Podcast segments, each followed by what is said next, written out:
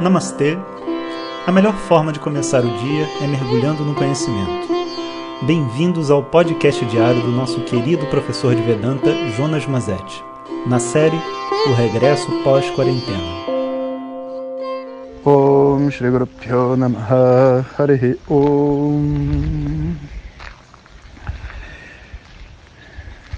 Uma coisa legal, né, de ser pai é você cada vez apreciar mais que os problemas não vão acabar, as dificuldades não vão parar de vir. Tipo videogame, né? Quanto mais você joga, mais monstros aparecem, mais problemas aparecem. E a minha impressão é que eu sinto assim que depois de um tempo a gente vai ganhando uma casca grossa e não está muito preocupado se o dia vai ser bom, se o dia não vai ser bom, se a noite vai ser boa, se a noite não vai ser boa. Eu, eu gosto de pensar que todo dia é bom. Todo dia que eu acordar vivo é bom sabe? E poder estar né, tá com a minha filha, estar tá com a minha esposa e compartilhar o momento que eles estão vivendo é bom. Eu acho que esse conceito, sabe, que a gente às vezes traz do que, que é o dia bom, o que, que é o dia perfeito, como que as coisas deveriam ser, acabam prejudicando a nossa experiência real, sabe, de vida. Porque a realidade de vida é essa que a gente está vivendo, não é outra, é essa. Isso é a vida. E se isso é a vida e eu estou querendo que a vida fosse diferente, a vida vai ser uma merda. Né? Então, assim, eu tenho que, desculpa o palavrão, né? mas é, é pura realidade. Eu preciso compreender que a vida é da maneira como ela se apresenta. Não que ela não possa ser diferente, você está entendendo? Mas não está no meu controle. Então o meu julgamento é inútil.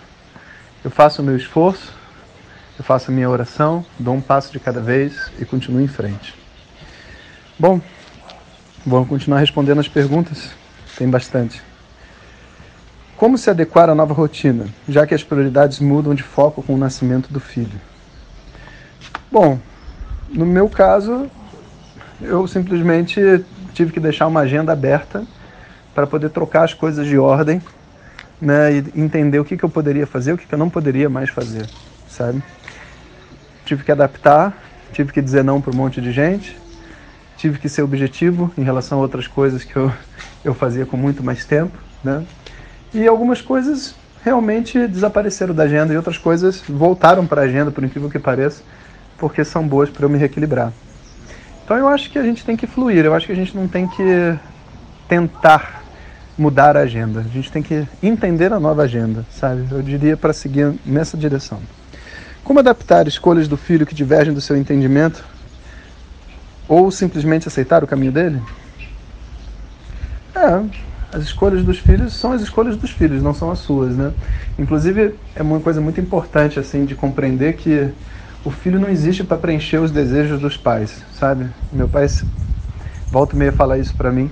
Acho que deve ter sido uma lição que ele aprendeu. E os filhos não vêm para suprir os desejos dos pais. E por mais que eu goste de fantasiar, olho para minha filha e falo, ah, já pensou, ela vai estar tá cantando mantras, ela vai, é, sei lá, gostar de Índia. De repente não, de repente vai ser uma carnívora, casca, sabe? Dono de um açougue. O que, que, eu, vou, que, que eu posso fazer? O karma dela, eu vou tentar dar para ela os meus valores, o meu entendimento de mundo. Mas ela vai receber e vai fazer aquilo que ela quer, né? Eu acho que isso é uma questão de respeito, entende? Ao outro. As pessoas veem os filhos meio como uma extensão de si mesmo e acabam botando os pés pelas mãos. Então eu acho que é uma questão de dar o melhor, respeitar a decisão e quando for algo que a pessoa não tem maturidade para decidir, porque ela é nova, você fala para ela: olha, quando você fizer 18 anos, 21 anos, seja lá o que for, você decide isso e faz. Agora você não vai fazer, não, porque agora quem está fazendo a orientação desse, dessa família sou eu e eu acho que isso não vai ser bom para você infelizmente, eu não posso deixar você fazer, sabe? Isso faz parte de ser pai também, né? Mãe também. Sexualidade e espiritualidade. Já que em alguns livros encontra-se encontra-se informação de que o sexo deve ser buscado somente para a procriação, como conciliar isso no casamento? Pô, cara, eu, eu não sei que livro é esse que o sexo tem que ser feito para procriação. Nenhuma espécie viva na Terra Sabe, o coelho não está pensando assim, preciso criar um outro coelhinho. Onde que está uma fêmea saudável? Você está entendendo? Em nenhuma espécie desse planeta, sexo é para procriação. Nenhuma. Sexo é uma fonte de prazer e essa é a razão pelo qual todos os animais buscam sexo. E o fato de, da procriação ocorrer foi uma grande, tipo assim, arquitetura divina, né? Para fazer com que as espécies sobrevivam. Por detrás da sobrevivência está escondido um prazer. Ou ao contrário, por detrás do prazer está escondido o instinto de sobrevivência de uma espécie, sabe? Então eu acho que você precisa ler outros livros, na minha opinião. A gente às vezes tem assim uma. A gente escuta tanta coisa na espiritualidade, sabe? A gente acaba criando alguns muros, algumas paredes, né? E depois a gente quer a espiritualidade para derrubar as paredes que a gente mesmo criou devido à espiritualidade. Isso não é correto, você entende? Yoga, Vedanta, tradição védica, nenhuma dessas, dessas filosofias ou, sei lá, ensinamentos espirituais, etc., promovem qualquer coisa para você que não seja natural para você. Nenhum deles vai dizer para você ficar longe das suas emoções, vai, vai ser contra sexo, contra expressão emocional, sabe? Isso tudo é, é, é ilógico, entende? Então a gente, assim, não deve nem aceitar ouvir uma pessoa falando de que eu, como ser humano, não, sabe, estou defeituoso e a minha sexualidade não devia estar aqui, não sei o que, não deveria estar lá.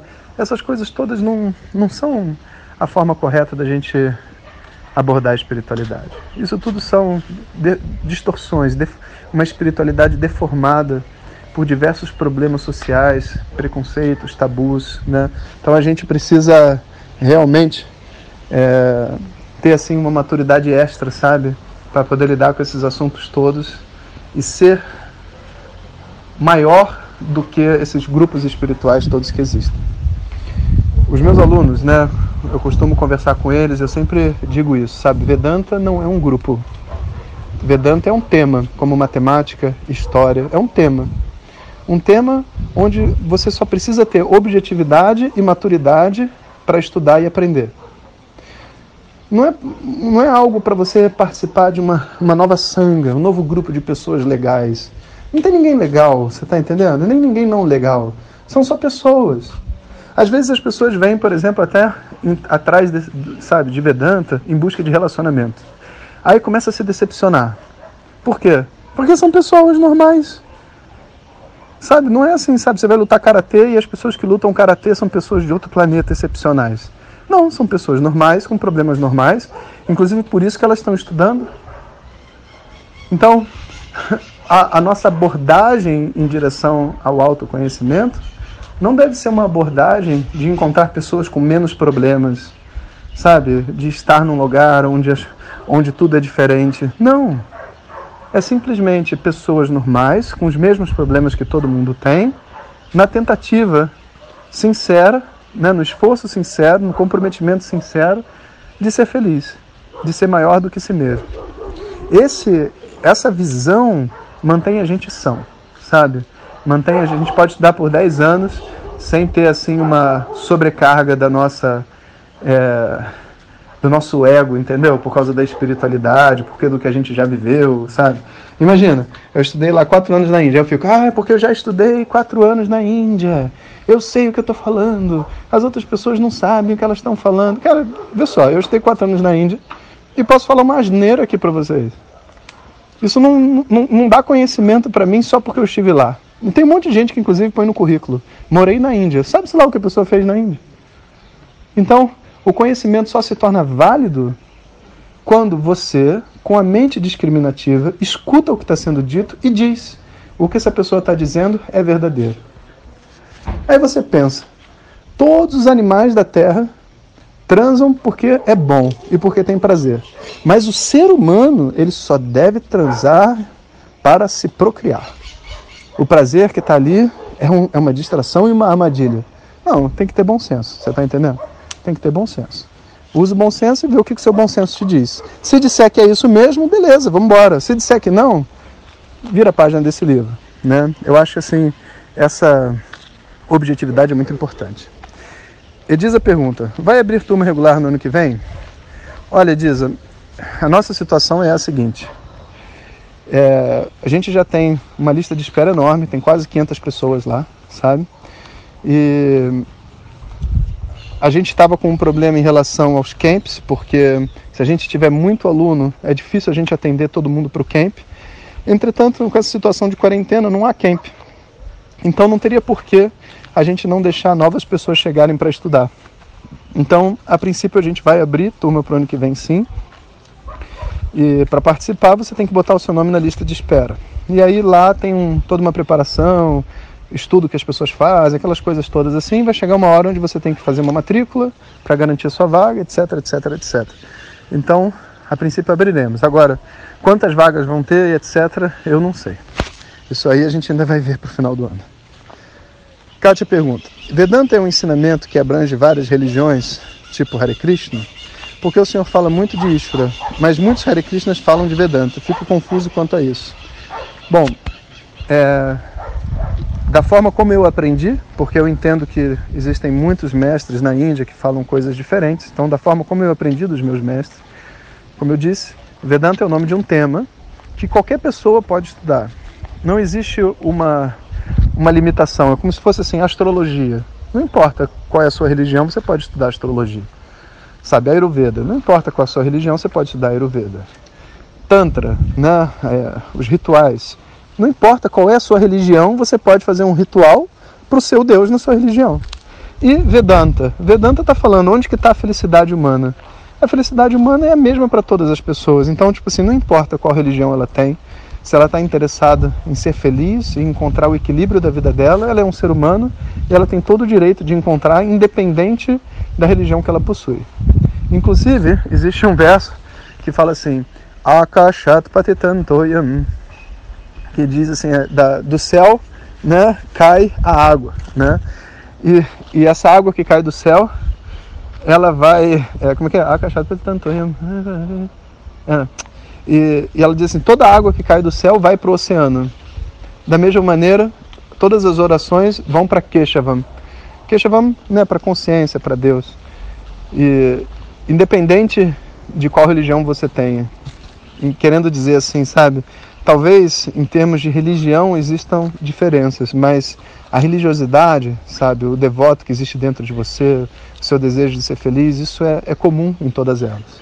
Então, se você tiver um contato com essa religiosidade interna, não importa através de qual religião, com certeza o Vedanta vai te ajudar. E diga-se de passagem, eu tenho alunos é, Hare Krishnas, muçulmanos, judeus, é, monges e, e também outros que não se dizem nada, hindus também, sabe? Então, isso é o de menos.